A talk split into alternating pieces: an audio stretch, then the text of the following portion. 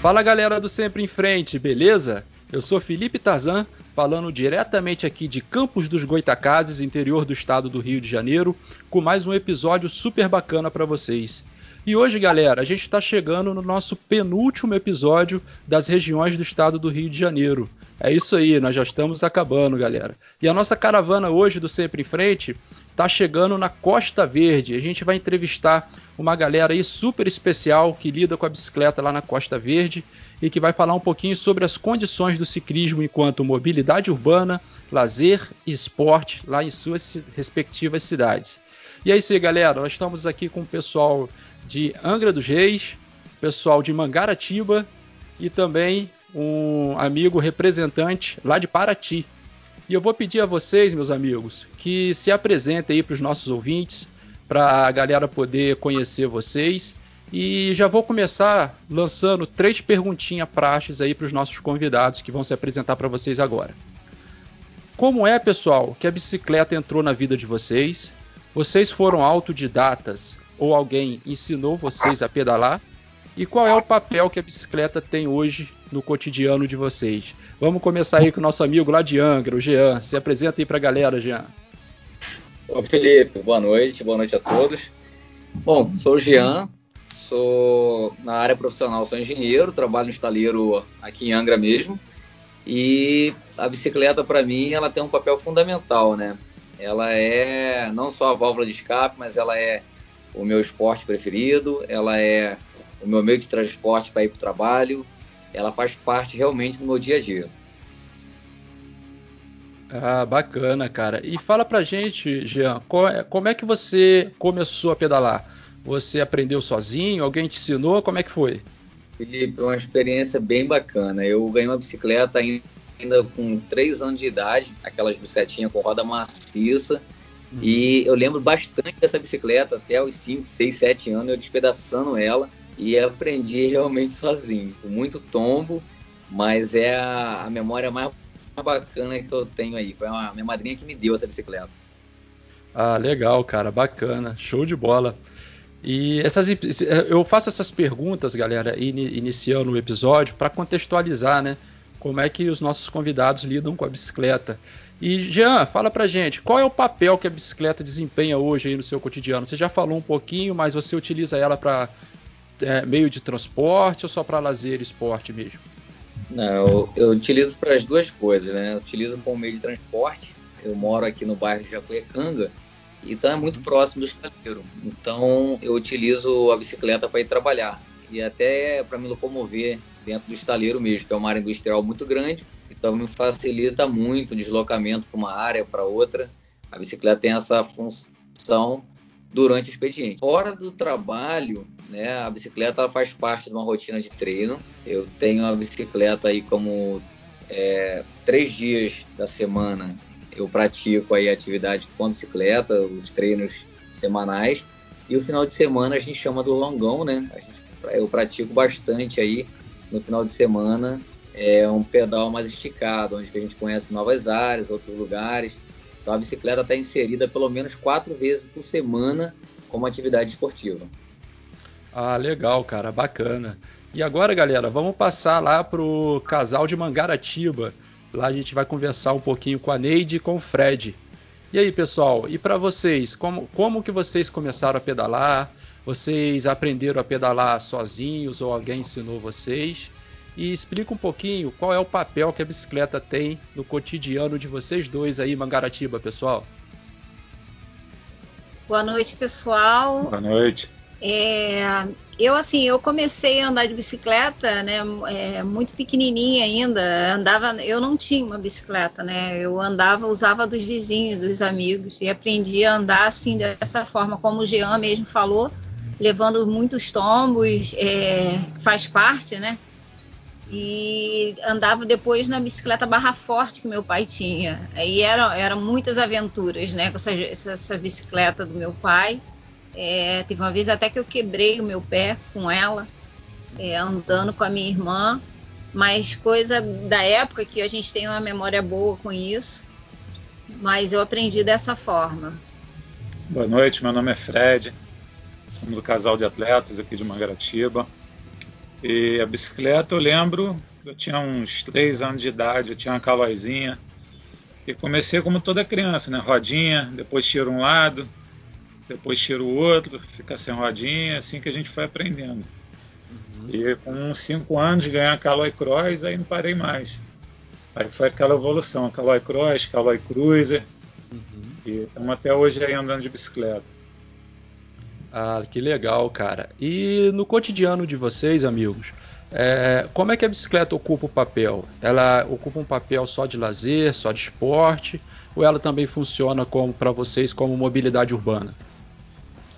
Para mim é só como esporte mesmo, né? É, a gente utiliza é, é, para aqui em Mangaratiba a gente usa muito na Costa Verde aqui a Serra do Piloto a gente usa para pedalar para praticar esporte mesmo uhum. é, duas eu duas três vezes na semana é, quando dá né porque quando entra a época de faculdade é, quando começa as aulas eu fico bem com um tempo bem restrito para prática esportiva no pedal Uhum. Mas para a locomoção urbana não, não uso a bike não. Aqui eu pedalo, eu treino com, com treinador, com Hobbs. Uhum. Eu tenho um treino semanal de seis dias na semana. E o meu é para competição mesmo e por obesidade, né? Eu, quando eu comecei a pedalar, agora há pouco tempo que eu voltei há 15 anos atrás, eu tinha 30 quilos a mais. Uhum. Então eu fiz isso aí da minha rotina para poder manter o peso que se der mole eu volto a engordar, porque eu tenho um metabolismo lento. Então isso aí faz parte do, do treinamento esportivo mesmo para as competições e para manter a saúde, né? Manter o corpo em dia. Mas mobilidade aqui é perto de casa, meu trabalho, não, a gente deixa a bicicleta em casa, só sai para treinar mesmo. Ah, bacana, bacana. Eu eu, cara, eu, eu, tenho esse problema de visão, ele é um, programa, um problema progressivo, né? Eu aprendi com 12 anos de idade. E eu usava a bicicleta para tudo, cara. Eu acho que eu ficava mais em cima da bicicleta do que em cima da minha cama. então, é, é, é, eu usava a bicicleta, eu fazia, era praticante mountain bike, né? Até quando eu pedalava sozinho, até meus 22 anos. Depois eu parei de pedalar, né? Por causa da, do problema de visão. E voltei aos, 22, aos 32, quando eu comprei minha bike dupla. Mas a, galera aí que ouve a gente já tá cansado de ouvir essa história. Vamos passar lá pro Eric, lá de Paraty.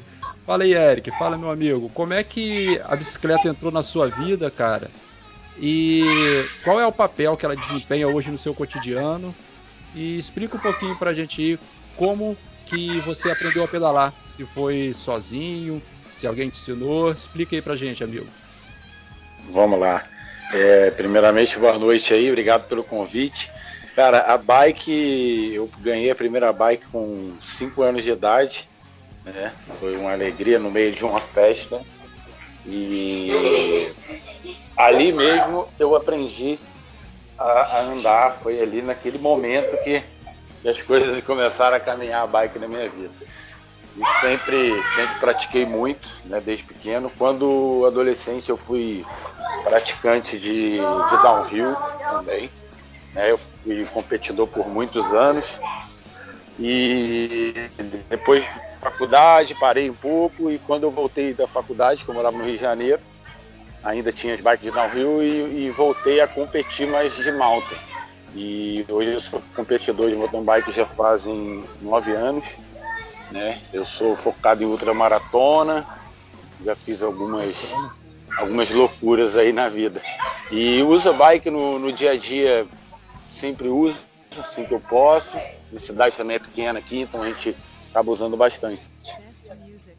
Hum, legal, cara, bacana. E galera, nós vamos entrar agora aqui na nossa pauta, né? E eu sempre abro essa pauta falando sobre o seguinte, falando sobre uma questão de infraestrutura, né? E como é que aí, Jean, né, é, em Angra dos Reis, a estrutura para o ciclista, né? Você considera que as estruturas para o ciclista, seja como mobilidade urbana, ou seja como informações para o pessoal que pratica esporte, pratica lazer, você considera essas estruturas suficientes, né? Acredito eu que, como todos os outros episódios, a, a resposta já sei que vai ser negativa. Né? Mas explica pra gente como é que é esse contexto aí de estruturas na cidade de Angra dos Reis, cara. Felipe, é... a cidade de Angra dos Reis ela tem muito a, a desenvolver ainda com relação à infraestrutura para mobilidade urbana para o ciclista, para a pessoa que usa a bicicleta para treinar. Eu acho que ainda está muito tá engateando demais. É... Eu vejo outras cidades que têm potencial bem abaixo da cidade de Angra dos Reis e consegue ter uma, uma visão aí de curto, médio e longo prazo, mas ela faz alguma coisa. Angra dos Reis Hoje, se você falar que tem 2 km de ciclovia, você corta toda a Angra dos Reis. É uma ciclovia, é, para ser mais exato, tem uma ciclovia no Colégio Naval, né? tem uma cicloviazinha que foi feita agora no Cais do Porto, e uma um pedacinho de ciclovia que foi interligando até o shopping. Então, quer dizer, uma cidade com um litoral de mais de 100 quilômetros de praia, é, de Angra Paraty você tem mais ou menos uns 110 quilômetros também, me corrija aí, Eric, se eu estiver errado. Mas você não tem um espaço para o ciclista desenvolver a prática esportiva.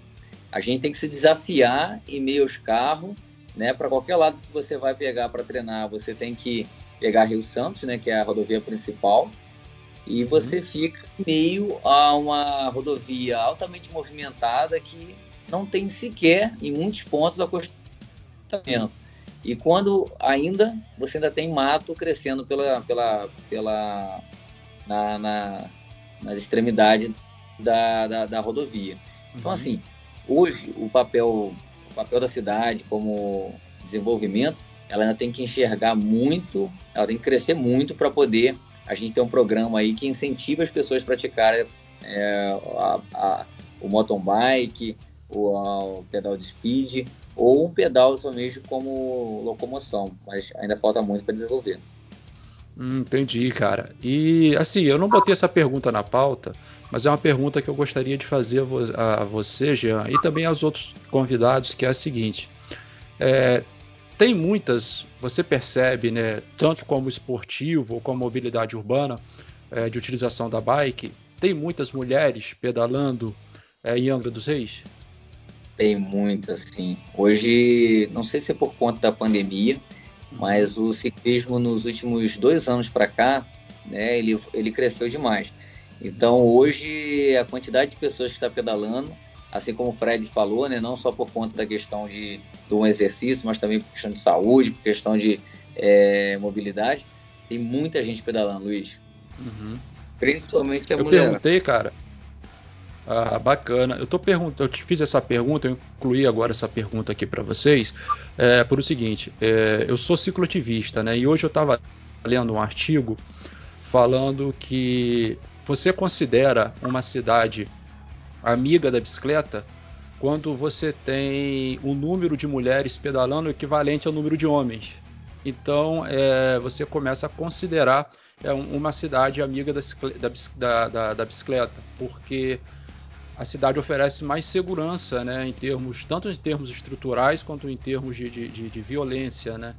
E é, eu achei esse dado super interessante que algumas universidades europeias é, levantaram é, nessa pesquisa. É, vou ver se no dia que é, esse episódio vai ao ar nessa segunda-feira agora. Eu vou ver se eu boto o link desse, desse artigo para a galera dar uma lida também para nossos ouvintes e para vocês também se interessarem vocês a ler.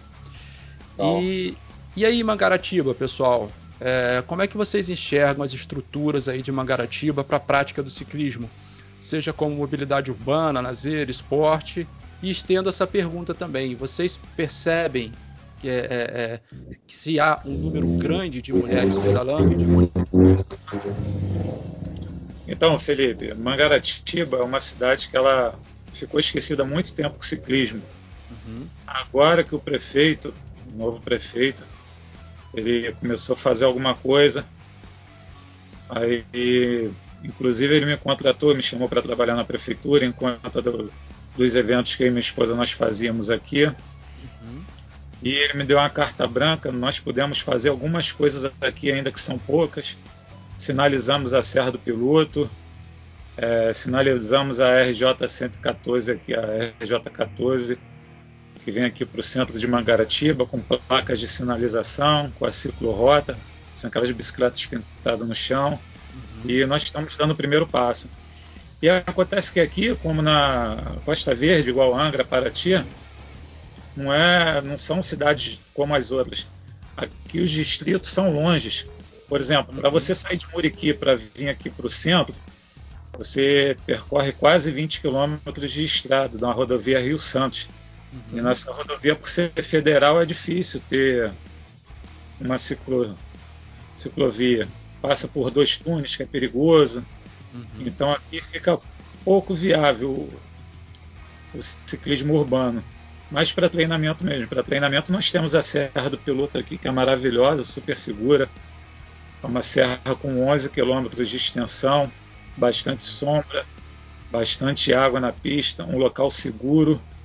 Um dos poucos locais no Rio de Janeiro que você treina a qualquer hora, não tem perigo de assalto criminalidade aqui é muito pequena, não se ouve falar em nada, então aqui tem muita segurança para você pedalar. Uhum. E graças ao prefeito nós estamos dando o primeiro passo. Estamos buscando trazer competições para cá para incentivar mais o esporte, trazendo passeios ciclísticos que nós conseguimos fazer o primeiro em 2019. Não tivemos o segundo por causa da pandemia, uhum. mas a data prevista para o segundo. É, as corridas também, né? Tivemos aqui o Gran Fondo, que é uma competição internacional pela UCI. Bacana. Tivemos também a Copa Rio, que era aqui na Serra do Piloto. E o número de mulheres aqui também está crescendo muito. E um do objetivo da nossa empresa, Casal de Atletas, é por isso, porque antigamente eu pedalo há 15 anos. Uhum. E um dos motivos é porque eu sempre vi as pessoas saindo de casa para treinar, deixando as mulheres em casa. Então, um dos incentivos da nossa empresa Casal de Atletas é fazer as esposas treinarem junto com os maridos, e isso cresceu muito aqui também. Todo o Rio de Janeiro cresceu bastante o número de mulheres pedalando. E aqui, como todo lugar, tem bastante. Para te dizer que eu vejo mais meninas pedalando aqui do que, do que os homens, né? Ah, bacana. E a cidade está progredindo bastante. Felipe, eu subo, eu subo a serra pedalando sozinha. Né? Uhum. Então isso é isso é só para ter uma noção de que o quanto é seguro. E o uhum. Fred, ele, como ele falou, ele tem a planilha dele, então assim a, a, o desempenho dele é diferente do meu. Né? Uhum. Ele já tem uma história no pedal, eu só tenho dois anos, três, vou fazer ainda três anos que eu estou pedalando. Quer dizer, ele tem. É, o que ela ele... quer dizer é a segurança da mulher poder pedalar sozinha aqui, é. sem correr o risco. Igual a outros locais, que a menina não pode sair sozinha. E aí ele, ele vai, ele faz o treino dele e eu vou seguindo. Ele sobe na frente, depois eu vou atrás, eu subo sozinha, sem, sem problema algum. É tamanha segurança que a gente tem aqui em Mangaratiba.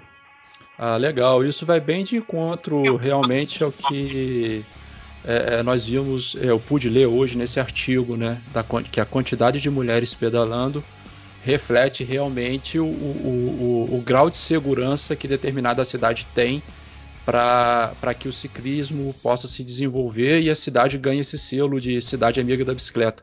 Bem interessante esse relato de vocês aí, né? mas depois que eu li esse artigo hoje, está corroborando né, o que os estudos que estão sendo levantados né, estão provando para todo mundo.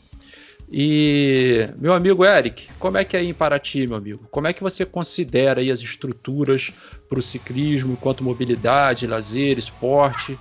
É, como é que você observa essa situação aí na cidade de Paraty? Até porque Paraty é uma cidade histórica, né, cara? E você fazer um, um assim como Campos, que em Campos não tem um ciclismo voltado para a história. Né? Acho que seria algo bem interessante. Eu não conheço Paraty, mas você pode me dizer melhor, com a sua experiência aí, é, se isso é viável ou não e como é que são essas estruturas aí na cidade de Paraty. É, vamos lá, para mobilidade, cara, a gente tem alguns trechos de ciclovias né, que ligam alguns bairros mais afastados, como o Corisco e o Pantanal. Dentro da cidade, a gente tem uma ciclovia aqui na, na Beira Rio, mas a cidade, como a maioria das outras, a gente não tem aqui um, uma política de mobilidade, né? Para que as pessoas realmente entendo é, a importância de andar certo no trânsito, porque às vezes a, é, quem, quem pedala, quem usa muita bike no dia a dia também confunde, né? Às vezes não sabe quais são as regras, a maneira correta de, de andar, se anda na rua, se anda na contramão, e isso às vezes né, não, não chega ao conhecimento deles. Então uhum. eu posso dizer que precisa melhorar muito ainda. Né? A gente teve um início, mas muitas coisas dependem de governo, então entra um, paralisa, o outro dá andamento, né? mas não, não tem aquela estrutura que, que deveria, até porque as pessoas usam muita bicicleta aqui. Né? Uhum. Né? Então acho que seria um incentivo maior e eu acho que o trânsito fluiria melhor aqui na cidade se esse conhecimento chegasse para as pessoas. É, já falando de alto rendimento, a gente tem aqui a BR, que é a mesma que a, que a galera pedala em Angra, né, em Mangaratiba, que é a BR-101, uhum. Rio Santos. E a gente tem também os trechos de, de trilha, de montanha, onde faz o mountain. Uhum. E tem uma qualidade muito boa né? no mountain. A gente tem bastante trilha aqui, bastante serra, bastante lugar bom para treinar. E na estrada, cara, é aquela coisa que o outro amigo de Angra falou aí, a gente se arrisca, né? Eu, eu percebo que tem uma, né, aqui em Paraty, por ter tido algumas competições, né, alguns atletas se destacarem aí no cenário do, do, do ciclismo, é, as pessoas respeitam um pouco. Então a gente anda com tranquilidade, né, se arrisca porque se houver um acidente, se alguém cair, acaba batendo, pode acontecer alguma coisa, mas a, as pessoas respeitam, os motoristas respeitam bastante os, os ciclistas. Né? Eu mesmo costumo treinar à noite, 8 horas, e rodo quando é pela BR para fazer intervalado, e rodo e, e, nunca tive nenhum problema. Mas o ciclismo precisa, né, assim como o ciclismo de alto rendimento, como o ciclismo para locomoção mesmo, precisa ainda de um, de um grande avanço. Paraty tem uma facilidade, as pessoas usam muito a bike, mas tem a necessidade de fazer um projeto, né, algo que amplie todo esse contexto aí da, da bike no, no dia a dia e na vida das pessoas. Ah, interessante, cara. Uns anos atrás, cara, eu quase fui a Paraty participar de um Audax que teve em Paraty. E eu ia fazer a prova, se eu não me engano, era dos 200 quilômetros do Audax, né? Mas... Era Audax Sangra Paraty, não era? E acho que era, acho que era. Não é, faz muito tempo não. Acho que faz uns 4 anos, 5 anos, Isso, por aí. Eu aí fiz, quase eu que eu fui, cara. Até porque a minha esposa é de seropédica, né? Então hum. da, de, hum. sero, de seropédica pra, pra ir pra Costa Verde é rapidinho. Mas... Bem legal, cara. Foi bem legal esse Audax aí. Bem divertido. Bacana, a gente pegou chuva, sol, vento, só faltou neve para falar que a gente pegou todas as estações durante um pedal de 200 km. Pô, deve ter sido massa mesmo, cara. Aqui Foi, na nossa... bem legal. Esse ano aqui na nossa região a gente vai ter o Audax Campus Itaperuna. Tô, é, mas esse aí não vai dar para eu fazer não, que por conta da pandemia eu não treinei nada. mas aí eu vou começar a treinar mais para poder participar desses longões aí, desses PRMs aí que eu me amarro. E é. esse de Paraty, esse de Paraty deve ter sido muito massa, cara. É, o asfalto é muito bom aqui, né, na região tocando para Angra, da divisa de Ubatuba, né, de São Paulo até Angra, o nosso asfalto aqui é muito bom. Né? É, bem é. lisinho, bem, bem tranquilo. Uhum. Eu gosto bastante. E o visual também, né? A estrada é muito bonita. É verdade, é verdade, com certeza. E vamos lá agora fazer uma pergunta aqui, pessoal, que é a seguinte, né? É, vocês acham, né, que o, o o que, que vocês acham que falta, né? Mais, aí vocês já falaram um pouquinho, todos vocês, mas vamos nos aprofundar um pouquinho mais. É, mas o que, que vocês acham que falta para fomentar mais o uso da bicicleta é, nas cidades respectivas de vocês aí? O que é que falta em Angra, Jean, para você, assim, no seu modo de ver? Ao todos, né? Política pública. Gerar um grupo possam sair de e então acho, eu acho que a pública a, fez um pouco mais rígida, né, para poder proteger o atleta, para proteger o ciclista, porque a partir do momento que você vê a pessoa fechando uma bicicleta, vê o motorista do ônibus cortando a bicicleta e parando o ponto na frente, você vê o cara abrindo a porta, né, você dividindo aquele espaço, eu acho que falta uma, uma regulamentação, não digo nem regulamentação porque isso já existe. Eu acho que seria colocar um pouco mais em prática as leis. Né? As leis já estão aí, a gente, como ciclista, tem as nossas. O código ele é para o ciclista, é para o pedestre, ele é para o pessoa que utiliza o carro. Mas eu acho que falta um pouco mais de cumprimento das leis.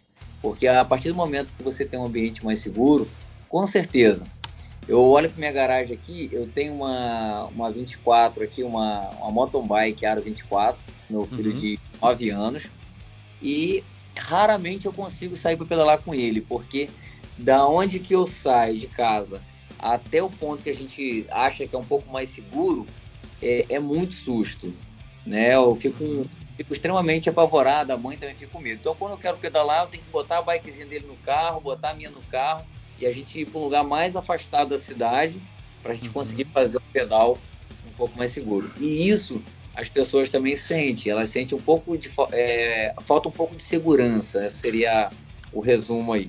Uhum. Ah, entendi, cara, bacana. E aí, pessoal, e uma garativa, né? Para vocês, é, o que, que falta? O Fred já até começou a falar um pouquinho né, na pergunta anterior, mas o que, que falta aí na visão de vocês seja é, é, politicamente, seja de atuação do próprio ciclista, seja de uma questão mais assim conceitual de consciência, né, para fomentar mais o uso da bicicleta e Mangaratiba. Na, na opinião de vocês, o que que vocês acham que falta mais aí? Felipe, eu acho o que falta é baixar o preço das bicicletas, uhum. o preço das peças. Muitas pessoas querem pedalar, mas não têm condições. Hoje em dia, para você comprar uma bicicleta, uma básica aí, você vai pagar uns 2.500 mais ou menos. Uhum. Isso atrapalha muito o desenvolvimento do esporte.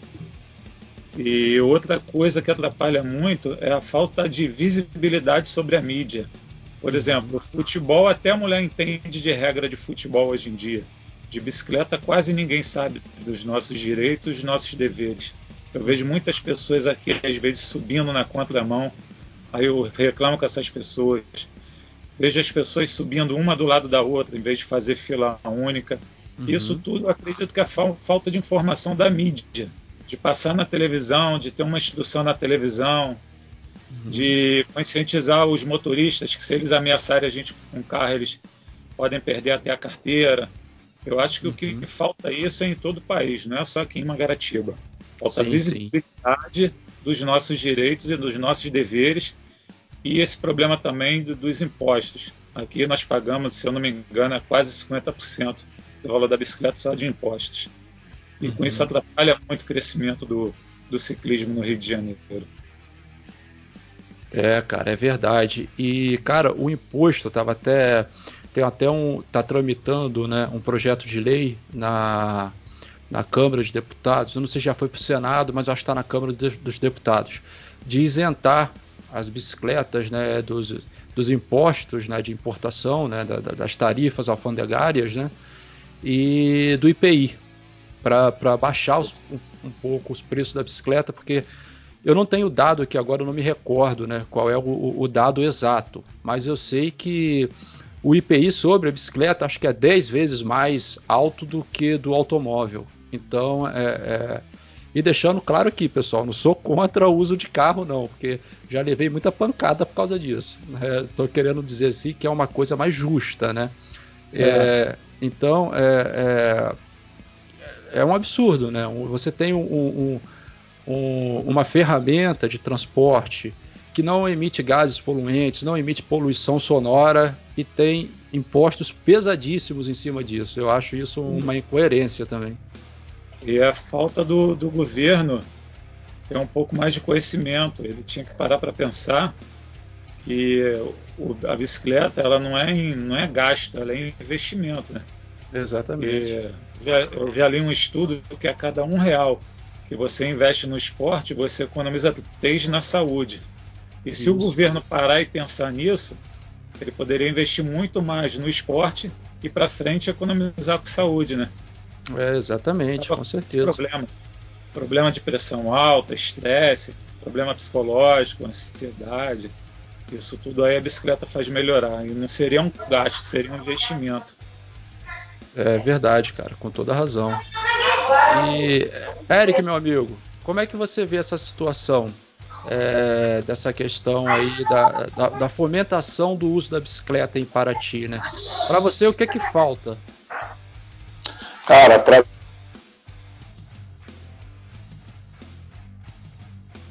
Acho que o seu microfone desconectou, cara. Ou, ou tá fechado.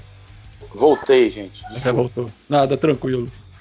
É, aqui falta políticas públicas, né? E a valorização de quem, de quem pratica o esporte, né? E, e políticas públicas para que a bicicleta possa ser realmente um meio de, de locomoção aqui, um meio de transporte no dia a dia. Então falta ciclovias, iluminação, né? as vias não são iluminadas, né? são perigosas, e principalmente as ciclovias, né? ciclofaixa. Acho que esse conjunto de políticas públicas, né? talvez um, um, bom, um bom trabalho com, com, com as escolas, para que a criança ou adolescente, desde cedo, é, saiba a importância, de usar menos o, o carro e usar mais a bicicleta. E já falando de alto rendimento, né, acho que falta a valorização de quem pratica, né, do atleta, né, aquela pessoa que treina o ano inteiro, leva o nome da cidade, e isso aqui não tem muito valor. Né? E quando você deixa de valorizar esse tipo de, de, de, de pessoa, de atleta, ou de quem fomenta o esporte de alguma maneira, que é através do exemplo, né? porque uhum. a gente sabe que é, falar é muito legal, você dá conselho, mas é o exemplo que realmente leva as pessoas juntas.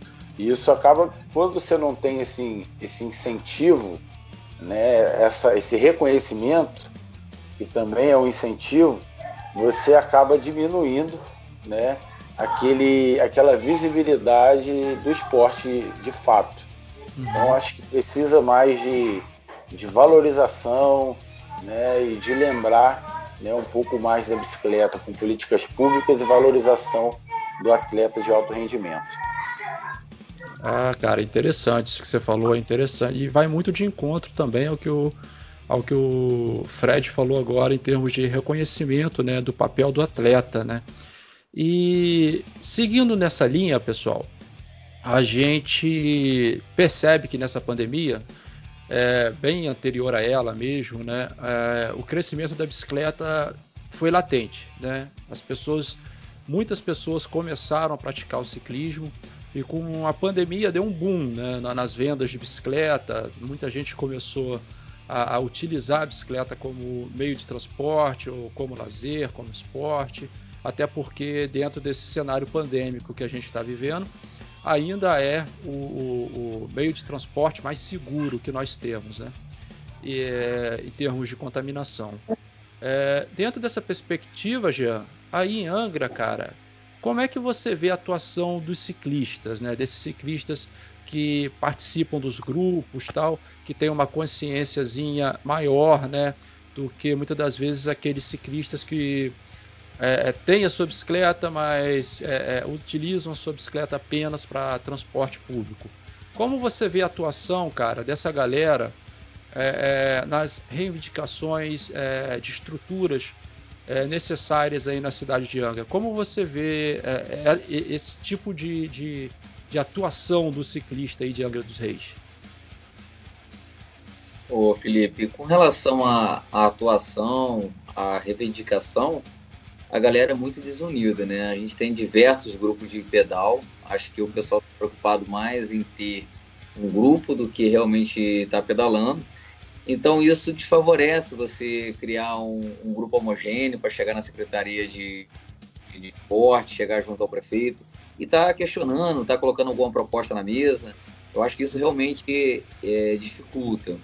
Agora, dentro do desse cenário pandêmico que a gente está vivendo, né, que você citou bem, é, o esporte ele cresceu muito, tá? mas só que os pedais em, em, em grande escala, aqueles grupos, aquela aquela aquela marcação né? de juntar muitas pessoas, isso deu uma reduzida. Os grupos continuam existindo, mas a gente cons consegue ver pequenos grupos dentro dos grupos se formando e o pessoal pedalando ali com quatro, seis pessoas. Isso realmente aumentou muito. É, eu, eu, eu pude observar que aqueles grandes encontros, como o Fred, a Neide falou, ele teve que cancelar lá o passeio ciclista desse ano que passou, né, de 2020, por conta da pandemia. Então, os grupos estão se reservando mais em não convocar grandes pedais, né? Aqueles pedais que a gente fazia aí com muita frequência, pelo menos de 15 em 15, uma vez por mês, a gente reunia a galera para fazer um, um, pedal mais longo e com bastante gente, carro de apoio. Esse a gente reduziu. Agora, o pedal como esporte, como treinamento, está seguindo, né? O pessoal está fazendo, mas aquela união para ter aquela reivindicação junto ao poder público, essa ainda está caminhando muito lento. Ah, sim, é verdade. É, eu fiz essa pergunta, né, em todas as outras regiões, né, e eu tive basicamente as mesmas respostas, né, que a mesma resposta que a sua, né, excetuando um lugar, cara, que foi Cabo Frio, né. Cabo Frio, o pessoal me relatou lá que é, na cidade de Cabo Frio, né? É, eles são bem, bem unidos aí nessa, nessa luta aí pela, por melhores condições para o ciclismo. É, eles têm um foco maior né, na área esportiva, mas eles também consideram a construção de ciclovias, ciclofaixas, mas eles têm um, foco maior assim na, na, na sinalização das vias para o ciclista atleta, né, seja amador ou profissional. Então eles têm um movimento bem legal lá em Cabo Frio. Mas em relação aqui à cidade de Campos, daqui da região norte, região noroeste, até no próprio, na própria capital do Rio de Janeiro, que a gente tem alguns movimentos é, é mais ligados nessa né, questão da, da, da bicicleta é, como, como cultura, né? É, basicamente a resposta foi a mesma, cara. E Ô, Felipe, pode falar, amigo. Deixa eu te fazer um paralelo aqui. Você está falando da região norte, falando de Cabo Frio. Uhum. É, eu frequento muito Maricá, né? Maricá uhum. eu tenho uma casa lá e eu pude ver nos últimos três anos como o poder público, quando ele quer fazer, você consegue fazer. A cidade ela teve realmente um boom aí do, do dos royalties de petróleo, então ela teve uma arrecadação um pouco maior, mas a cidade conseguiu evoluir e muito com relação ao, ao ciclismo.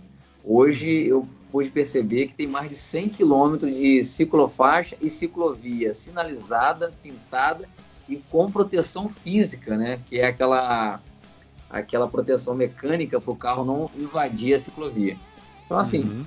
É, eu não sei o papel, se foi um papel do ciclista, se foi um papel do poder público, mas eu vi que quando quer fazer realmente é possível. É verdade, cara, é verdade. E, cara, nós somos aqui em Campos, né? a maior cidade do interior do estado, né? E a que recebe mais royalties. Para você ter eh, uma ideia a nível de comparação, entre ciclovia e ciclofaixas, nós temos aqui, cara, 51 quilômetros apenas de ciclovia e ciclofaixa. Então, e essas, esses 51 quilômetros estão aí o que uns 15 anos, não foram alterados, entendeu? E assim, de estruturas que não são assim, já estão defasadas, né, por causa da ação do tempo, e estruturas que não foram tão bem feitas assim. Então, quando, como você falou, quando há vontade de, de, de se construir, de olhar com mais carinho, né, para uma questão do, da, da, das, das, das, ciclovias, né, é, aí falando já de maneira mais abrangente, é, a coisa flui, a coisa, a coisa anda. E é. pessoal, e aí Mangaratiba, como é que é? Fala aí para a galera que está ouvindo a gente como é que é essa questão aí? Vocês veem que o ciclista aí de Mangaratiba é atuante nesse sentido de, de querer é, é, é, transformar a cidade numa cidade mais gentil ao uso da bicicleta? Então, Felipe, o ciclismo aqui em Mangaratiba é um esporte novo. Uhum. Aqui está começando agora. Poucas pessoas aqui pedalavam. Tem uma equipe chamada Survival, que é antiga. Tem um, uma loja aqui do João, JJ Bike, que ele promove alguns passeios. mas é tudo muito novo aqui por Mangaratiba. E o poder, o poder público aqui ele foi bem atuante. Hoje em dia eu estou como sub, subsecretário, não, eu era subsecretário de eventos, agora uhum. estou como superintendente de esporte aqui de Mangaratiba. Bacana. Eu fui contratado justamente com essa missão de, de poder mexer com a bicicleta aqui. Eu tive toda a carta branca para poder fazer o que eu quisesse com a bicicleta aqui. Uhum. Lógico que o, o dinheiro público, não, com essa pandemia aí, baixou bastante o dinheiro da cidade, mas o que é possível fazer, nós estamos conseguindo fazer. Uhum. E o ciclismo aqui, diferente de outras cidades aí como a tua, aquela mais voltada para o ciclismo turístico, né? Que é uhum. é mais para ir na cachoeira, explorar os pontos aqui. E isso está sendo bem feito aqui. O prefeito ele está em, em busca com outras prefeituras para melhorar o turismo aqui na cidade, na Serra do Piloto, até Rio Claro. Uhum. E a população aqui abraça bem, todos contribuem bastante. As pessoas, quando vêm de fora, são bem recebidas aqui. Nós informamos os caminhos, às vezes até levamos junto para as cachoeiras. Ah, Já conhece bem aqui nossa área também. O ciclismo aqui é mais voltado para isso. E a população que está chegando agora tem contribuído bastante para isso. Uhum. Como eu te uhum. falei, aqui é diferente. A gente não tem essa mobilidade de trabalhar. É uma cidade pequena, né? Nós não temos trânsito para isso também. Aqui é bem tranquilo andar de bicicleta. Uhum. Não tem um trânsito, sabe? São poucos os carros aqui. Ah, entendi. Eu tive eu tive uma Garatiba apenas uma vez, cara, que foi para pregar a barca para ir para Abraão. Aí foi, foi, a única vez que eu fui a Mangaratiba. Isso, então tu reparou como aqui o trânsito é bem pequeno, né? É verdade, é verdade. E o que nós fizemos foi uma comissão ciclística alguns anos atrás e o que nós pedimos o prefeito realizou que foi a sinalização aí na Serra do Piloto, as placas de segurança, local que a gente treina. Uhum. E, o, e, o, suporte que ele, que ele pode, ele contribui com a gente. Eu fiz um pedido para ele botar a guarda municipal para fazer patrulhamento na serra, ele atendeu. Uhum. A gente estava com esse, esse policiamento lá na serra. Uhum. E aqui a gente, graças a Deus, está tá bem tranquilo com o poder público. E e com os ciclistas que estão chegando agora. Tá todo mundo contribuindo bem. Ah, legal, cara, bacana. Bom saber disso, né? Porque é, o seu relato aí também ele acaba se encontrando né, lá com a galera de Cabo Frio, que eles estão fazendo é, é, justamente uma atuação nesse sentido. Pô, bacana, bacana saber. É, quando a gente ouve um relato desse, né, a gente fica até mais, poxa, ufa, entendeu? Não tem é, só galera... um tem dois fazendo. A galera que está começando agora, né? Então eles ainda não estão focados nesse negócio de competição. Uhum. Eles estão mais é se superando. A sim, galera sim. começou subindo a Serra do Piloto, que é um já desafio, né? Para quem não, nunca pedalou, é o primeiro desafio. Aí depois Entendi. eles começam a ir até Rio Claro, que dá 84 quilômetros. Entendeu? Aqui a galera está focada nisso, no passeio, uhum. no turismo. Ah, bacana, cara. Show de então, bola. Isso aí. É, e, e, aí, Eric, e aí em Paraty, como é que é essa situação, cara? Você percebe que o ciclista aí em Paraty ele é atuante né, né nessa área aí de reivindicar melhorias é, para a utilização da bicicleta? Cara, é pouco, tá? É, a gente tenta até um pequeno grupo aqui mais unido, né? A gente até faz algumas ações. Eu sou, eu sou organizador de, um, de alguns eventos como passeio ciclístico aqui, uhum. né? Que tenta dar uma fomentada, mas infelizmente não existe muito um diálogo com o poder público. Uhum. Né? Agora a gente está numa nova gestão aqui e pode ser que as coisas comecem a melhorar, né? uhum. né? Por ter mudado as cadeiras e tal mas essa, essa falta de relacionamento, né, de entendimento do poder público dificulta um pouco. E é difícil também, né, você unir as pessoas e colocar todo mundo junto para falar uma linguagem só, infelizmente. Uhum. Mas falta mais união e uma participação mais é, efetiva do, do poder público.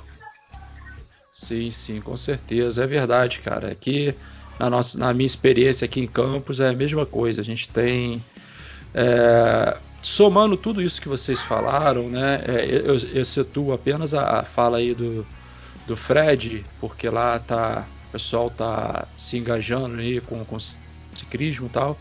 Mas faço assim uma mescla das suas falas com as falas do, do Jean, né? Que aqui tem muito ciclista, mas as coisas bem desencontradas, assim, sabe? E é, seria como se você amarrasse assim um monte de caranguejo e soltasse. Cada um puxa para um lado e ninguém anda para canto nenhum. É mais ou menos que funciona assim aqui em Campos, infelizmente. E vou fazer uma pergunta para vocês, pessoal, que é uma pergunta praxe também, né? Que eu, muitas das vezes é, eu já sei a resposta prévia. Jean, fala pra gente aí, cara como é que é a relação entre ciclistas, motoristas e pedestres aí na cidade de Angra, cara? Pergunta, acho que é a mais fácil da pauta. Rapaz, será que tem relação? cara, é difícil. É, como eu falei, foi feita uma ciclovia no Carco, né, uma área histórica, e a ciclovia ela fica bem em frente aos pontos de ônibus. Você acredita a fila do ponto de ônibus ela se dá justamente para a ciclovia. Hum. aí na ciclovia para o carro, a, a carrocinha de pipoca, aí junta com as crianças putas. Então, assim, a relação com o pedestre. Então, Pessoal, tem um, tem um áudio vazando, uns ruídos aí. É o meu, desculpa. Ah, não, não, tranquilo, tranquilo. Então, essa relação da bicicleta com o pedestre é uma relação que você ainda consegue ter uma certa harmonia. Né? Ele, o pedestre ele não sabe que a ciclovia é um espaço para o atleta, que ele está treinando, que ele precisa daquela via para ele se locomover, uhum. mas você ainda consegue frear e tal. Não te oferece risco, oferece mais risco ao pedestre do que para você. Uhum. Mas Agora, quando você fala a relação com o carro, né, com o motorista e tudo mais, então essa relação realmente é muito difícil, Felipe. Uhum. É, com ruas apertadas, né, uma cidade histórica, assim como você falou de Campos. A Angra é a segunda cidade do, do país, né, que foi fundada.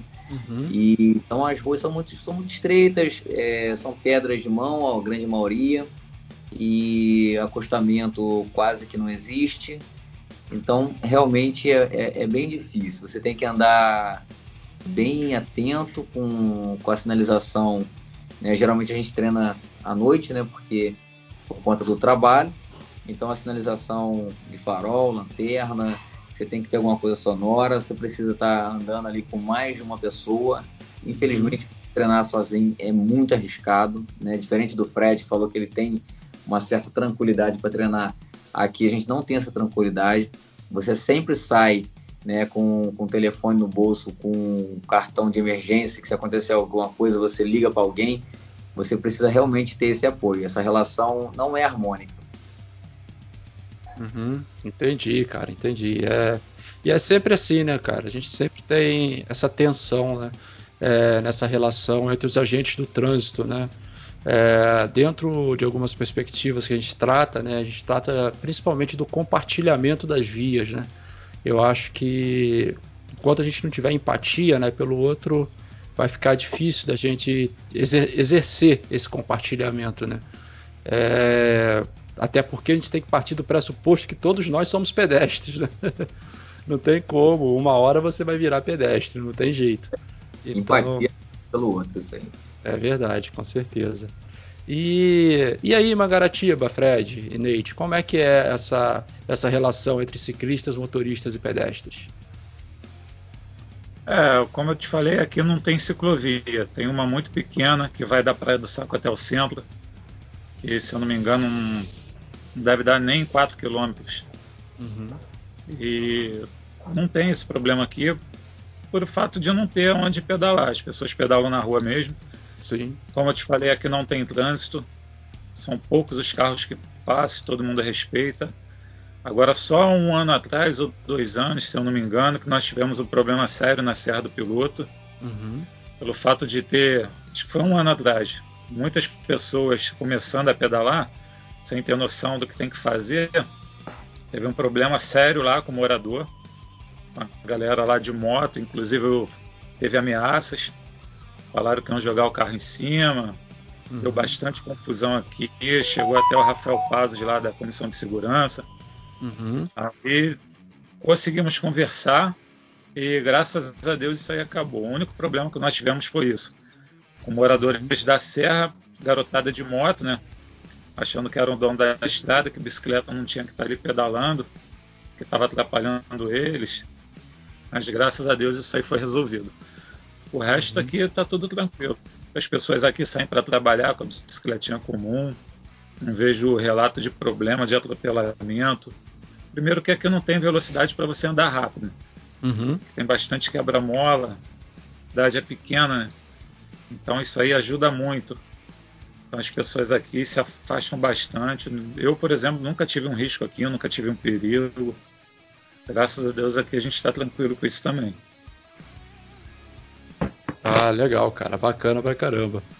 É, e, pô, esses relatos aí são bem interessantes é, nesse sentido de, de a gente trazer, né, dessa, essa experiência, né, que tem aí em Mangaratiba é, para todas as outras cidades, né, por mais que, que seja uma cidade, como você falou, Fred, uma, uma cidade pequena e, e, que não tem como desenvolver, desenvolver altas velocidades, né, isso é uma experiência que a gente podia trazer para cidades grandes, né? Em alguns médias e grandes, né?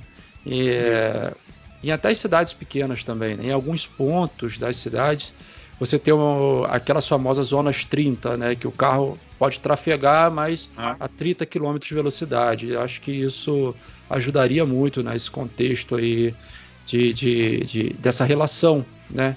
De manter uma relação legal entre motoristas, ciclistas e pedestres. Eu acho que passa muito por aí também. É... Não precisa correr muito porque é tudo muito perto, né? É verdade. Não tem aquela necessidade.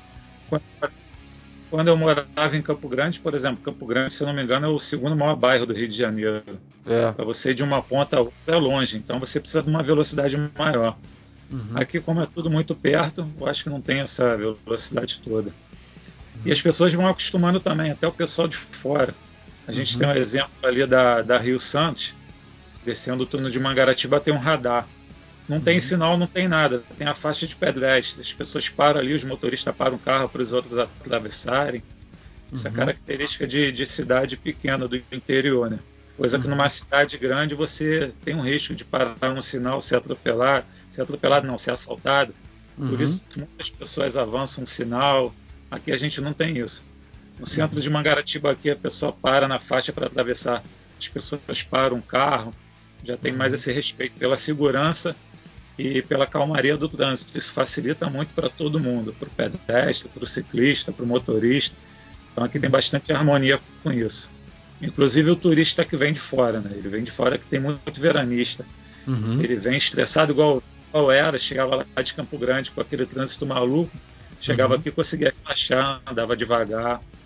Isso acontece com bastante pessoas aqui, que é bem harmônico isso. É totalmente diferente, né? É, é a experiência, porque a gente morava em Campo Grande. Aqui, se eu não me engano, a gente tem um de trânsito só. E morando, e morando agora em Mangaratiba, essa calmaria e Campo Grande é totalmente o oposto né, daqui. Uhum. Então a gente saía de, Manga, de Grande, do centro de Campo Grande, e ia até Barra de Guaratiba, Recreio, pedalando.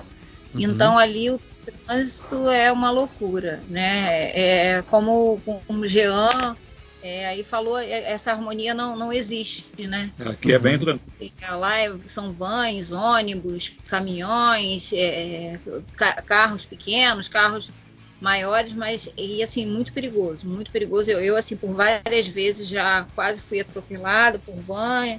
Então uhum. assim é, é, um risco que a gente tem que ter né, no meio do trânsito. Uhum. Pedir a Deus para que saia tranquilo, volte tranquilo e aqui a gente tem essa calmaria, né? Graças é. a Deus, aqui em Mangaratiba é, é, é, bem tranquilo em relação a isso. Ah, legal. Eu estudei em Campo Grande. Eu estudei numa universidade, numa faculdade ali em Campo Grande. Depois o meu curso abriu aqui em Campos, na, na universidade pública, e eu transferi para cá. Aí eu voltei para Campos. Mas Campo Grande é, era uma doideira mesmo. Ali perto daquele é. calçadão ali e tal. Não, agora tá, agora tá ah, pior. Vou só te falar uma coisa. Nas eleições passadas foram 600 mil votos. Uhum. Na retrasada. Nessa agora deu um milhão e meio. Sim. Para você ver como cresceu a quantidade de população de Campo Grande. É uma é loucura verdade. lá agora. É, com certeza, com certeza. Já era quando eu estudei lá 10 anos atrás. É, agora muito pior. É verdade. E aqui e... a gente está nessa paz aí com, com o trânsito, graças a Deus. Pedestre, ciclista, motorista, está tudo em paz. E vocês devem ter tido um choque de contraste muito grande, né, nessa situação, né? É, tivemos da, da água para o vinho, né? É. A gente estava no ruim e viemos para o bom. É verdade. Aqui, aqui, era casa de veraneio, né? A gente passava o fim de semana aqui, dava sexta-feira acabava o trabalho, a gente vinha para cá. E graças a Deus tivemos a oportunidade de vir morar aqui. Uhum. E sempre falava para minha esposa, morar lá é tudo que a gente precisa. Tem segurança, uhum. local calmo, geografia perfeita para a gente treinar, uhum. que a gente não só... Desculpa. Tudo bem. A gente corre, nada também. Uhum. E aqui a geografia é perfeita. Então, foi tudo de bom para gente. Eu pretendo ah, voltar mais pro Rio, se Deus quiser. Ah, show. A intenção é ficar aqui direto. Tá bacana, cara, bacana. Lugar tranquilo assim é sempre bom, cara. Muito, muito. É. E aí em Paraty, Eric, como é que é essa, essa situação, meu amigo? É, você vê é, é com que olhos né, essa questão aí em Paraty? Rapaz, eu me perdi um pouco na pergunta aqui. Fiquei atento escutando as pessoas e fiquei meio Pode repetir para mim aí, para mim atualizar? A gente tem a, a, a relação do, é, entre ciclistas, motoristas e pedestres aí na sua cidade. Vamos lá, vamos lá. Cara, melhorou muito, né? Eu acho que com o crescimento mesmo do esporte, da bike, essa visibilidade que os atletas também trazem pro, pro ciclismo, independente seja competição ou não, né? Melhorou bastante, as pessoas tem respeitado muito aqui em Paraty, né? E começa o próprio motorista começa a entender que ali em cima da bicicleta tem pode ser um familiar de um amigo, né, um pai de família, alguém que trabalhou o dia inteiro e está ali no seu momento de lazer. E tem, tem, tem sido bem, bem tranquilo, a gente tem pouquíssimas ocorrências de acidente com bike aqui. Uhum. Pouquíssimos mesmo, se eu não me engano, uma que eu me lembre. Né? Então, assim, a gente vive, como o um amigo de Mangaratiba disse aí, numa, numa tranquilidade também, em harmonia. As pessoas andam é, respeitando muito. Né? Graças a Deus, eu sou um exemplo aí que estou na estrada diariamente. Às vezes, quando tenho tempo, eu vou à noite, pedalo à noite mesmo, pela BR. Uhum e tem tido respeito sim. Ah, legal, cara, legal. E é bom saber né, desse relato de vocês dois, dessa questão do, do respeito ao ciclista, né? Porque ultimamente, cara, a gente tem visto, visto cada coisa, né? Há mais ou menos um mês atrás, né, houve um atropelamento lá no Recreio dos Bandeirantes do ciclista Cláudio, né, por aquele, por aquele é, é, é funcionário, né, do corpo de bombeiros que encontrava-se alcoolizado na direção. E alguns dias depois, mais precisamente no dia 15 de janeiro, aqui em Campos, nós temos uma romaria que sai de Campos para Santo Amaro, onde uma ciclista também estava indo pela primeira vez fazer a romaria de bicicleta e ela foi desviar de um romeiro e um caminhão bateu no guidão da bicicleta dela que gerou um acidente terrível onde ela teve hemorragia interna e veio a falecer. E eu achei que nos dois casos, né, que eles não estavam interligados, mas eu achei que nesses dois casos ia gerar uma comoção é, é, é em termos sociais, né, é, de toda, toda a galera que compõe o, o, o, trânsito em relação ao ciclista, em relação ao pedestre, aquele que é mais fraco. E na verdade, eu percebi muita, assim, tinha comoção, né, tinha bastante comoção nesse sentido, as pessoas tendo mais empatia. Mas também tinha, cara, muita gente, mas muita mesmo, fazendo um discurso de ódio contra o ciclista, falando que se fosse ele passava por cima mesmo, que o ciclista não tem que estar tá ali. Então é, é, isso é algo que me assustou um pouco, né, nesse sentido.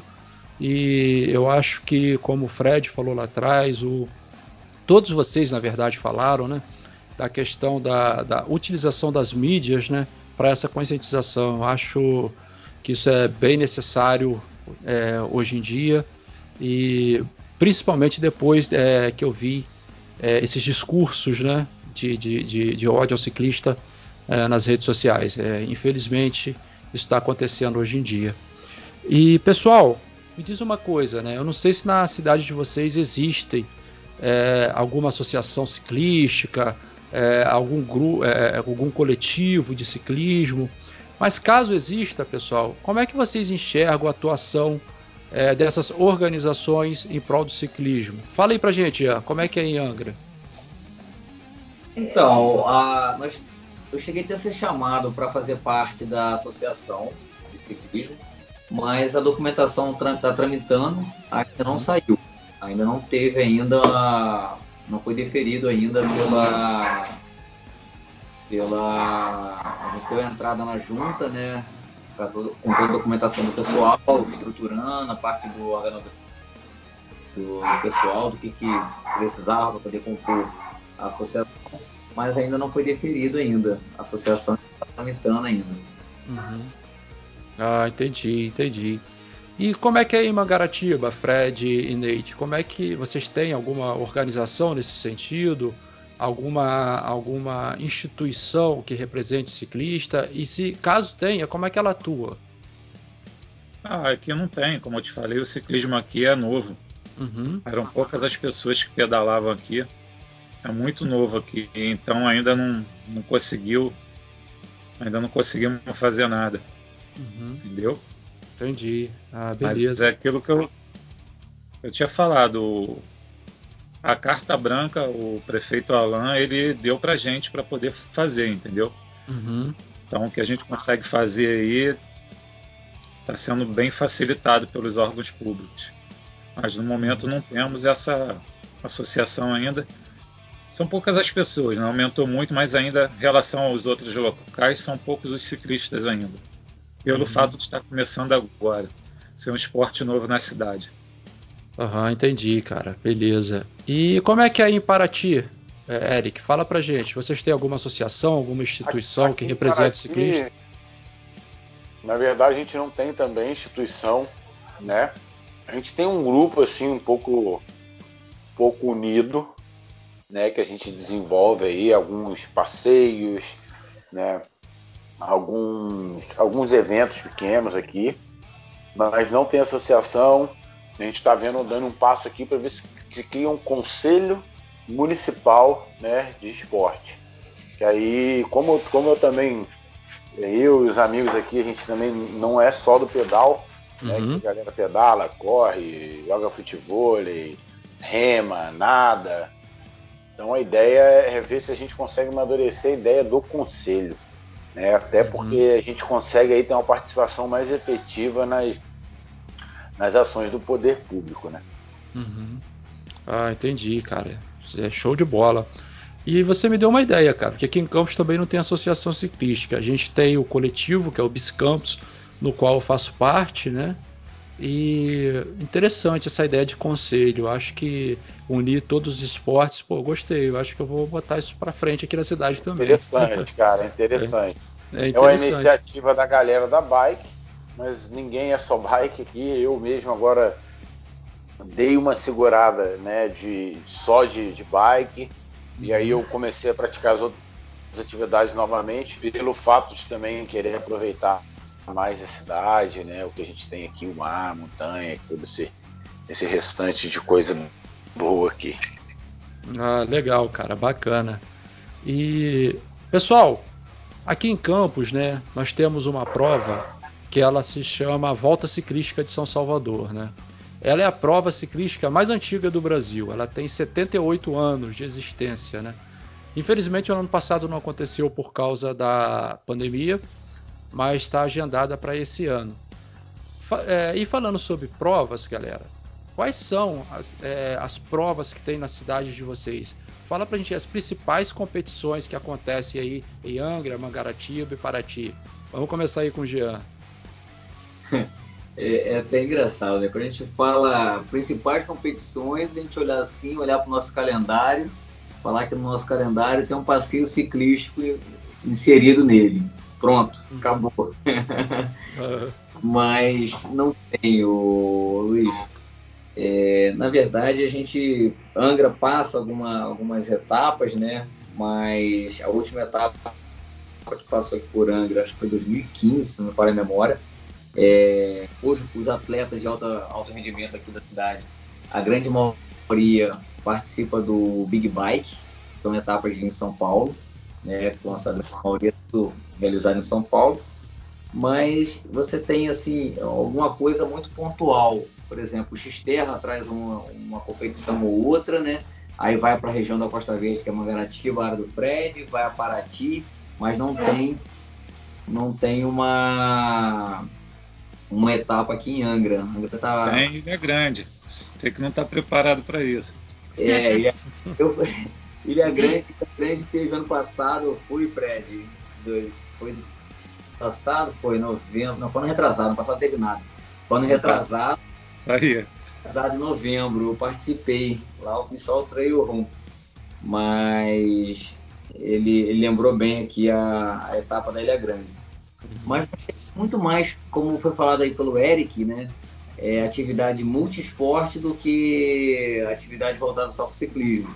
Então, você tem etapas de corrida de montanha, você tem etapas de polo aquático, você tem etapas é, de corrida de rua, mas a, a, o ciclismo é novo também. Acho que a, a pessoal aqui da, da Secretaria de, de, de, Educação, de Educação de Esporte, ela ainda não tem focado um calendário para a competição de MTB ou para Speed.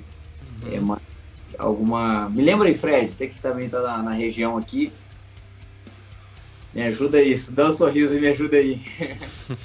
Cara, em Angra, é... tem, se não me engano, não tem competições. Então, eu acho que se resume no passeio ciclístico. É, o, o Jean é um menino novo na bicicleta. Uhum. O que tinha que passava em Angra era o famoso Tour do Rio. Uhum. Que acabou, né? Que era a Luísa Jutá que fazia. Passava em Angra, depois subia ali. Foi uma prova que acabou. E tem agora que passa, que vem de, de Paraty, passa em Angra e termina aqui, é o B15, né? Que é uma prova ultra. No caso, seria um equivalente a dois Ironman. Uhum. Isso aí.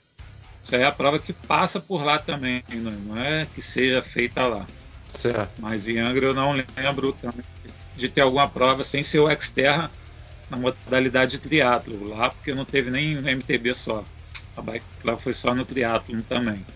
Hum, entendi. Valeu, Fred. Entendi. Então, e aí, Fred? Então vamos pegar é, esse gancho. Quais são as principais competições de bike que tem em Mangaratiba, cara? Cara, aqui nós temos o tradicional Xterra, né? Uhum. Que tem o triatlo aqui no Porto Belo. Nós tínhamos aqui a Copa Rio, a antiga Copa Rio, que era realizada na Serra do Piloto. Uhum. Ano retrasado, nós tivemos o Gran Fondo, que é a prova internacional né, da Gabriela, que 2021 agora vai ser no Rio de Janeiro. Uhum. Mas se eu não me engano, ela confirmou que em 2022 volta aqui para Mangaratiba. Sim. Não sei se foi uma exigência da, da UCI de ter feito lá. E o prefeito ele me contratou para trazer esses eventos para cá, né? O Alain Bombeiro. Uhum. Então nós estamos conversando para trazer uma etapa do estadual de montanha para cá, de speed, pela federação. Uhum. Estamos fazendo pela prefeitura a volta do sertão, que vai ser uma prova de mountain bike, uhum. pela própria prefeitura. E eu estou negociando também com uma corrida grande aqui do Rio de Janeiro, uma das maiores do Rio de Janeiro, de mountain bike que eu não posso falar o nome enquanto não tiver certo, entendeu? Ah. Só posso fica, depois fica que. suspense. Ah. Depois que tiver, a negociação tiver fechada. Pô, e quando fechar a negociação, então entre em contato. Vamos fazer o lançamento aqui no Sempre ah, em Frente, vai ser, vai ser divulgada na federação. Ah, isso aí. Tem o teatro também, o a estadual, a FETERG, está marcada para o dia 18 de abril agora, né, que envolve as três modalidades. Vai ser aqui na Praia do Saco. Uhum. E a gente está com bastante proposta. Passeio ciclístico, né? Vai ter um encontro ciclístico também, o segundo, se tudo correr bem essa pandemia aí, que o decreto aqui está. A gente está proibido de fazer eventos pela prefeitura. Uhum. Estamos aguardando essa vacinação aí. Sim. Tá para ter o evento também aqui pela prefeitura e vai ser uma coisa bem bacana. Uhum. Estamos com vários projetos de botar uma banda de, de rock para tocar, quem veio no primeiro sabe que foi show de bola. O primeiro em 2019 deu quase 600 pessoas aqui no nosso encontro. Uhum. E não tinha tantas pessoas pedalando naquela época, né? É verdade. A previsão desse ano é dar 10 mil pessoas. Pô, bacana, Agora a gente cara. tem ao nosso lado também o nosso, Eu já vou me preparar. Já vou me preparar, porque além de ciclista, eu sou músico, eu sou roqueiro. Isso. eu estou negociando com, com, uma banda aí para poder vir no, no evento. Uhum. E agora também o nosso secretário de turismo aqui é o DJ Malboro. Uhum. Essa semana eu vou conversar com ele, se ele pode colocar o som lá pra gente, tocar no nosso evento também. E vai ficar bem bacana. Com o apoio da prefeitura, vai ficar show. Ah. É isso aí que a gente está tendo de bicicleta. Uhum. Pô, que legal, cara. Muito bacana esses eventos de bike, assim. Pô, vocês começam a falar aí, cara, meu olho já começa a brilhar aqui, cara. Eu, é, eu me amarro em bike, não tem. É fogo, cara, é fogo. E tem também, esqueci de mencionar, os eventos do, da nossa empresa, Casal de Atletas. Em 2020 agora, ah. faltando uma semana para um ano, de casal de atletas, nós divulgamos com uma semana só. Uhum. Vieram 50 ciclistas aqui na Serra do Piloto. Pô, legal. E esse ano a gente pretende fazer um melhor também. A gente sempre faz uns eventos aqui do casal de atletas. Que é aquele pedal voltado para o casal, né? Para incentivar mais o casal. Não é que seja obrigado a ser só o casal a vir, mas a maioria que vem é casal. Uma coisa uhum. bem bacana. Uma coisa inédita no Rio de Janeiro, coisa que a gente nunca viu em lugar nenhum evento feito só para casais. Pô, bacana, e cara. Mas a gente vai ter novidades também. mais para frente.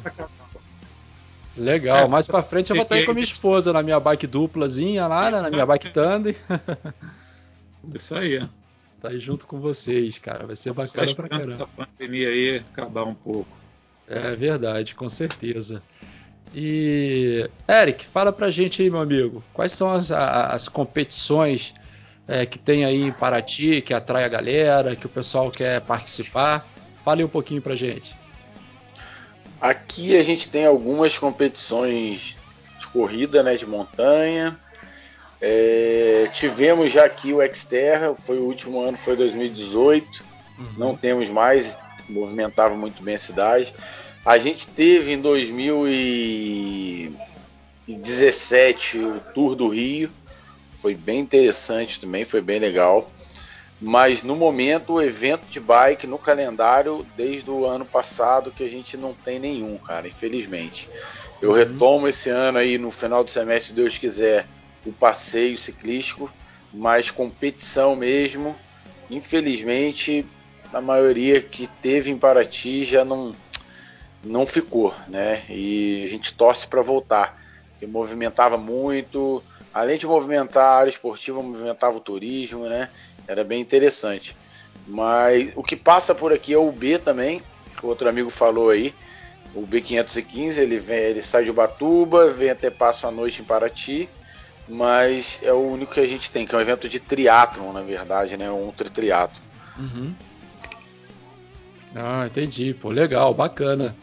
E, pessoal, na cidade de vocês, é, existem áreas, tipo parques, assim, que onde a galera pode se reunir para pedalar, é, ou uma área mista para prática de esportes. Existe isso aí em Angra, Jean? Existe, existe sim. Aqui na centro da cidade tem uma área que é muito utilizada pela galera do skate, mas também pela galera da, do cross, galera que faz manobras, então essa área comum ela existe, mas é pequena, tá? É uma área bem pequenininha, você falou, mais para se encontrar mesmo. Não é aquela área que você consiga desenvolver a atividade ali, é mais para fazer uma manobra, para poder a galera se reunir, essa área existe. Uhum. Ah, legal. E aí, Mangaratiba, Fred e Neide, tem, existe uma área assim? Vocês já falaram da Serra do Piloto tal, que é para galera mais do, do, do, do, esporte, do desempenho, mas existe uma área aí, Mangaratiba, de, de mista, né, para prática de esportes? Felipe, infelizmente, por enquanto não. Uhum. Aqui nós temos o projeto da Expo, a área da Expo.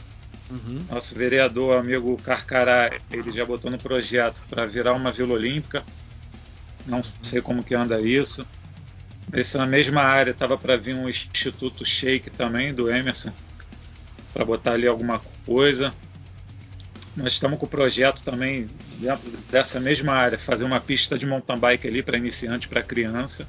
Uhum. Mas por enquanto, a galera se reúne mesmo no posto BR na estrada e sai para treinar. Uhum.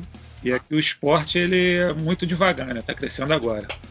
Uhum. A gente tem uma concentração aqui na Praia do Salto de, de vôlei de praia e futevôlei. E tem a pista de skate também, mas a galera de fora não se reúne muito. Um local assim mesmo específico onde todo mundo se encontra, por enquanto não temos. Estamos na expectativa aí da, da Expo de conseguir fazer alguma coisa ali.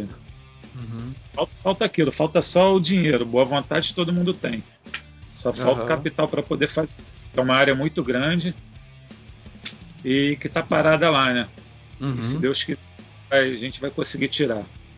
Tem, o, tem um projeto de colocar uma piscina lá também, porque aqui a gente não tem piscina para poder treinar em Mangaratiba. Uhum. Não tem clube, só Yacht Clube de, de Muriqui, mas é distante. Como eu te falei, que um distrito fica distante do outro. Uhum. E correndo atrás para conseguir esses projetos aqui para gente. Mas por enquanto não temos não. A galera ah. se reúne mesmo no posto de... Até a galera que vem de fora. Eles descem um túnel, param no posto BR que tem um estacionamento. Que o amigo proprietário Marquinhos McLaren pediu para ele limpar lá o estacionamento que tinha lá atrás. Ele mandou passar a máquina, limpou, ficou direitinho. Uhum. Então cabe bastante carros ali agora. A galera toda se reúne ali. Às vezes vem as assessorias do Rio, todo mundo se encontra ali. Uhum. Entendi, pô, legal, bacana. E, e aí, para ti, Eric? Tem algum ponto desse aí onde a galera se encontra? O pessoal é, é, é uma área mista para prática de esportes, não só de ciclismo, mas práticas variadas. Como é que é aí, meu amigo? Na verdade, uma área assim não. O que a gente tem aqui são áreas distintas, né? Tem a, na praia do Jabaquara acontece futebol, a gente sempre se encontra para pedalar num posto que tem aqui, né? Mas não tem uma área coletiva assim, né? Um, um ginásio, algo mais estrutura não pro, pro, pro ciclista nem para outro esporte. Né? O basquete acontece numa quadra específica, é, pouco que tem de esporte, o esporte está bem precário aqui em Imperativo. Está bem uhum. uma situação bem, bem complicada. Uhum, entendi. E pessoal, é, vocês, vocês quatro moram, né, numa região aí que é a Costa Verde. Nós sabemos que é uma região é, turística, né, do estado do Rio. Muita gente vai visitar para aí, muita gente veraneia aí é, muita gente gosta é, é, dessa região é, do nosso estado, né? E dentro dessa perspectiva, galera, se eu virasse para cada um de vocês agora e falasse assim, pô, vou dar um pulo em Angra, vou dar um pulo em Mangaratiba e vou dar um pulo em Paraty. Onde é que vocês me levariam primeiramente para dar um rolezinho de bicicleta? Fala aí pra gente, Jean. Ah, Felipe, Angra tem várias áreas legais para pedalar, né? Uhum. Mas você precisa conhecer o corredor turístico da Ponta Leste, né, o monumento do, do Aquidaban. É, tem um desafio para aqueles que gostam de fazer aquele single track, descer aquela, aquela descida mais, mais pesada, que é a, a Torre da Ponta Leste, juntando ali com um pedalzinho para Maciés, que também é uma trilhazinha muito bacana. Uhum. Você do lado do centro da cidade, você não pode deixar de tirar aquela foto bacana com os Três Magos, né? Três Reis Magos, que fica bem no centro da cidade.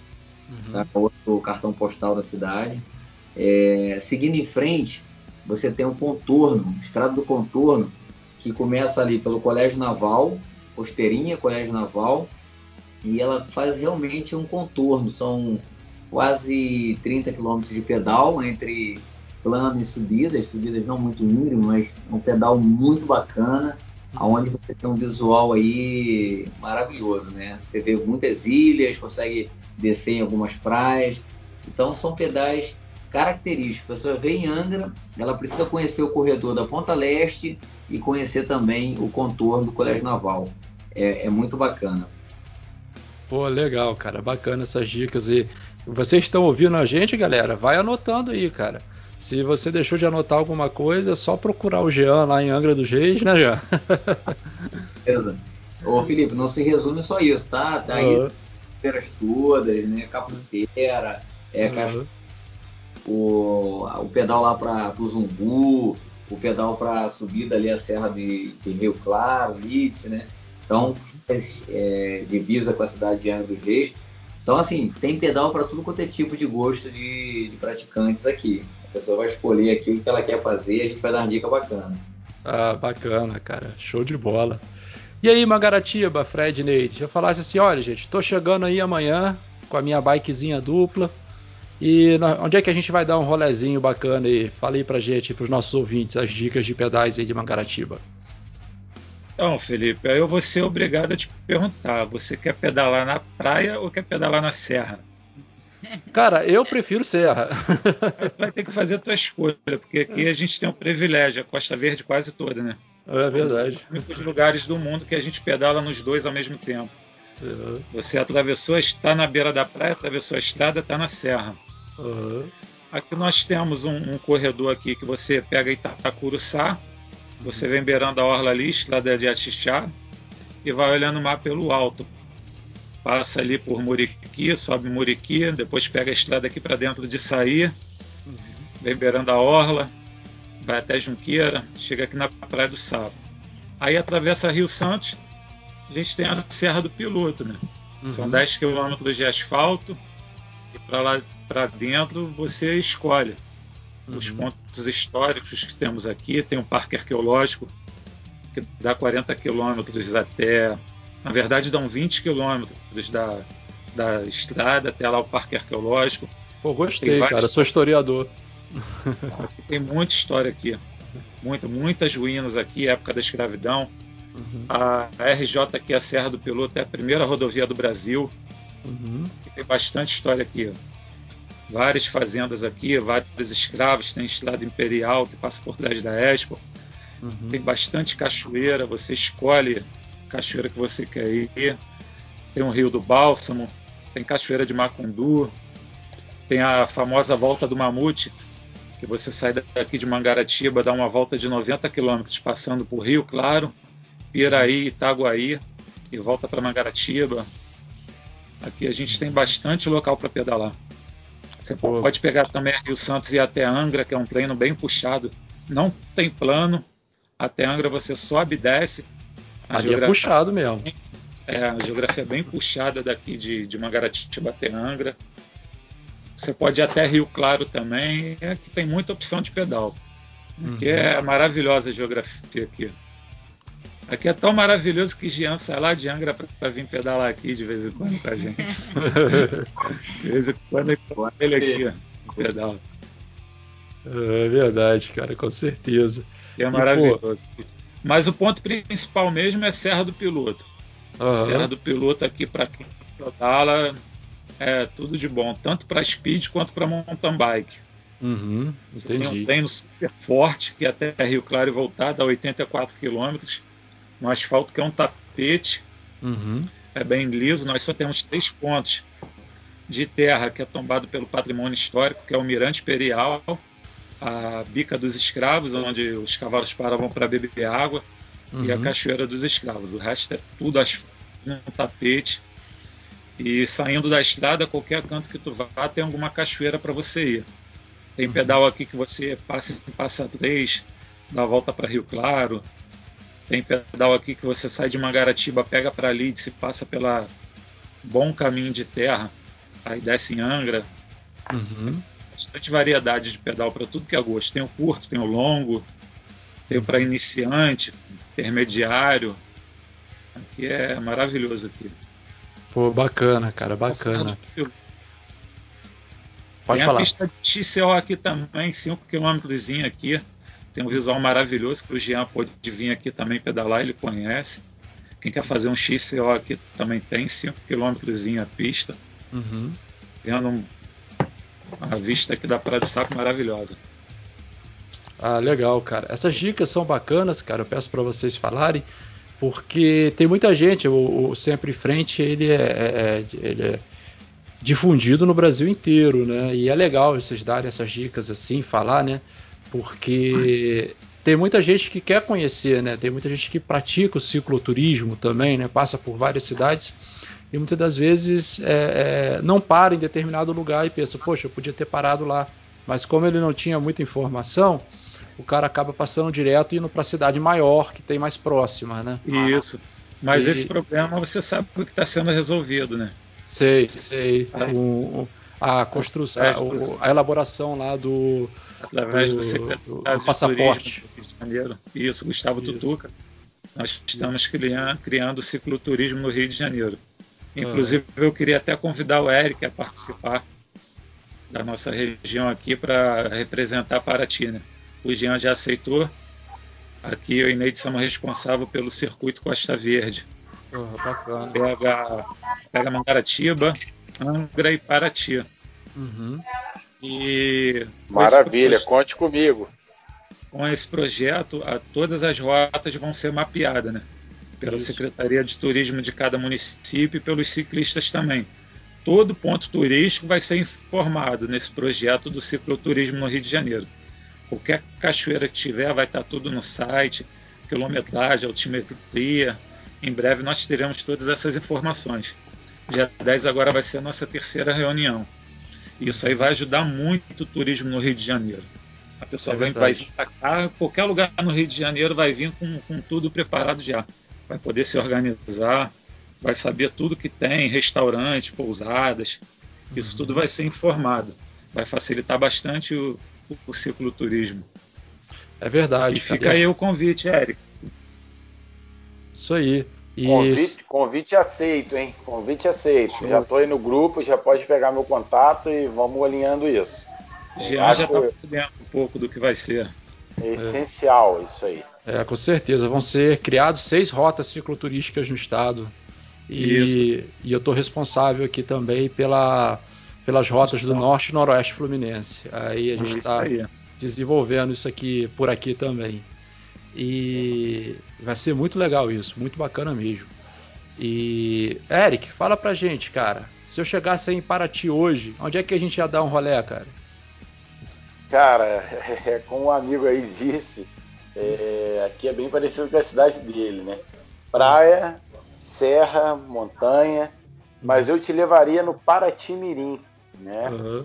Que é um roteiro de estrada meio asfalto, meio estrada de chão e a gente chega num, numa comunidade com uma praia maravilhosa, né? Um pedalzinho aí tranquilo, com pouca altimetria, uhum. né? Onde a gente passa por, pelo quilombo, do campinho, a gente passa pela aldeia indígena e a uhum. gente chega até o Paratimirim, a praia do Paratimirim, que é um lugar assim extremamente bonito. Uhum. Esse seria o caminho, mas aqui a gente tem muitas trilhas, né? Pelas montanhas aqui. Né? O pedal de speed também aqui é muito divertido, mas o MTB aqui realmente, é, se ficar aqui um ano, todo dia você consegue ir num lugar novo, fazer um circuito diferente. Então eu te levaria no Paratimirim, tá? um circuito leve, tranquilo. E se cá, Eric, eu quero pegar um mais pesado. Nesse caminho ainda a gente pode pegar uma cachoeira, uhum. né? como eu falei, pode passar se quiser algo mais pesado, a gente no meio do caminho mesmo já consegue alternar essa, essa perna do pedal aí, pegar uma subida com mirante bem bonito também que a gente tem aqui, que é o Alto da Boa Vista. Uhum. Então tem muita qualidade de pedal aqui, cara, bastante coisa mesmo. Ah, bacana, cara, bacana. E pessoal, a gente já chegou aqui no final da pauta, né? Só que antes das considerações finais, eu tenho uma pergunta que eu sempre faço para meus convidados, né? Para quem ouve a gente já há um tempo, é, já não é mais uma pergunta surpresa, mas para os entrevistados é uma pergunta surpresa. E antes da gente ir para as considerações finais, galera, eu gostaria de saber de vocês. Aí eu não vou seguir a ordem, não. Responde aí na ordem que vocês acharem mais legal. É, se dentro dessa pauta que eu escrevi, galera, para vocês, existem alguma pergunta que vocês gostariam que eu fizesse, mas eu não fiz? Ô Felipe, Jean aqui, eu achei a sua pauta muito interessante, muito completa, tá? Realmente, se você não passa ela com uma certa antecedência, é, ficaria até um pouquinho mais difícil responder. Eu achei que a, a pauta ficou muito bem elaborada, parabéns. Pô, obrigado, cara, valeu. e vocês aí, pessoal, de Mangaratiba, vocês queriam acrescentar alguma pergunta aí nessa pauta? É, eu concordo com o Jean, Felipe, que foi bem abrangente as suas perguntas, bem interessante. É, ela ampliou tudo aquilo que a gente pôde falar do ciclismo, falou de, de vários pontos bem interessantes. Eu acho que foi bem satisfatório todas as perguntas. Eu não, não, no momento assim não me veio nada que pudesse acrescentar e foi bem interessante as suas perguntas. Pô, legal. Obrigado aí, Neide. E para você, Eric, para ti, o que, que, você Felipe, acha? Felipe, concordo com, com os amigos aí. É, tá de parabéns pela, pela pauta que você construiu. Acho que a gente conseguiu abordar um pouco, um pouco de tudo aí, de cicloturismo, de percurso, de alto rendimento, né, de eventos, né, de qualidade de vida. Então, vou, vou, vou ficar com, a, com o mesmo conceito aí da, do pessoal. Parabéns pela, pela pauta, bem completa. Felipe, Obrigado. Oi. Eu acho que poderia botar na pauta alguma pergunta relacionada aos nossos deveres no trânsito, né? Porque ah, beleza, cara. Eu vejo muitas pessoas novas pedalando que não têm a mínima noção de quais são os nossos deveres. Acho que a gente tinha que divulgar mais isso aí. Né? Como eu te falei aqui, eu vejo pessoas subindo a serra na contramão. E a gente devia explorar mais esse lado aí para a segurança de todos. Ah, então beleza. Verdade, verdade interessante mesmo. Então tá vamos lá, pessoal. Vamos lá. Para vocês, galera, fala um pouquinho aí para os nossos ouvintes quais são os deveres do ciclista. Tá feita a pergunta aí.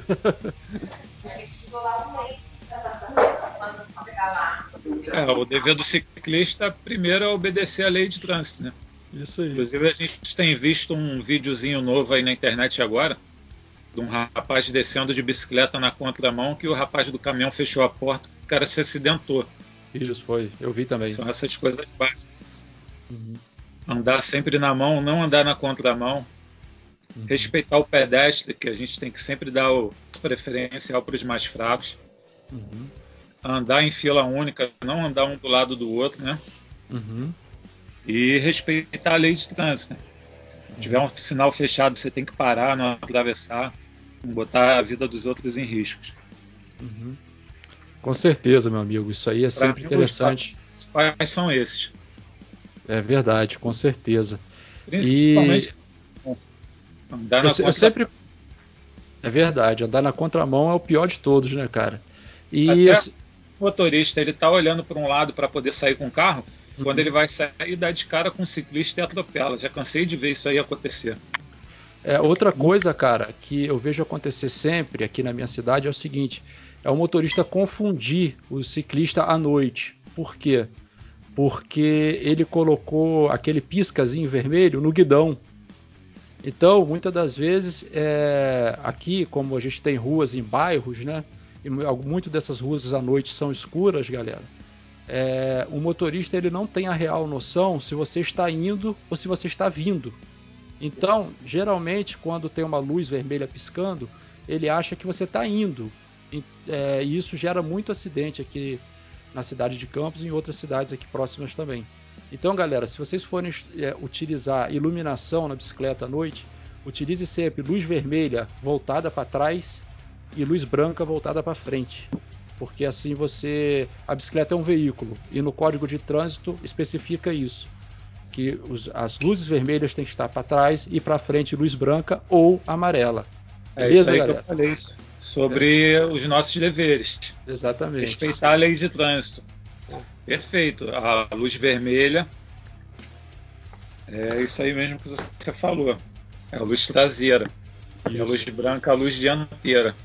Muitos ciclistas fazem isso aí realmente ao contrário.